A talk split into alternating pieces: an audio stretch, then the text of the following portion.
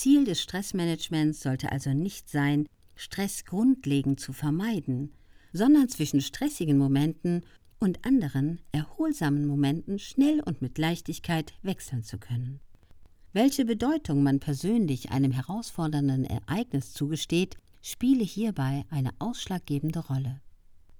Das entscheidet maßgeblich darüber, wie viel Druck entsteht und welche unerwünschten Nebenwirkungen dadurch hervorgerufen werden, erklärt die Expertin.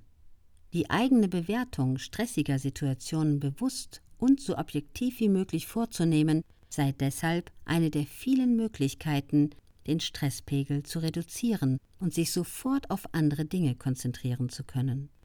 Fakt ist, dass wir die höchsten Ansprüche an uns selbst stellen und uns damit oft unnötig Druck machen, sagt Bianca Schindler.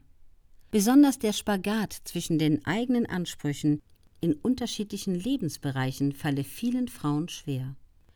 Um dieses innere Selbstbashing, die kritisierende Stimme im eigenen Kopf auszuschalten und gelassener durch stressige Zeiten gehen zu können, müsse man beispielsweise mit bestehenden Wertekonflikten aufräumen. Die zahlreichen Ansprüche des Alltags nehmen ständig an Komplexität zu.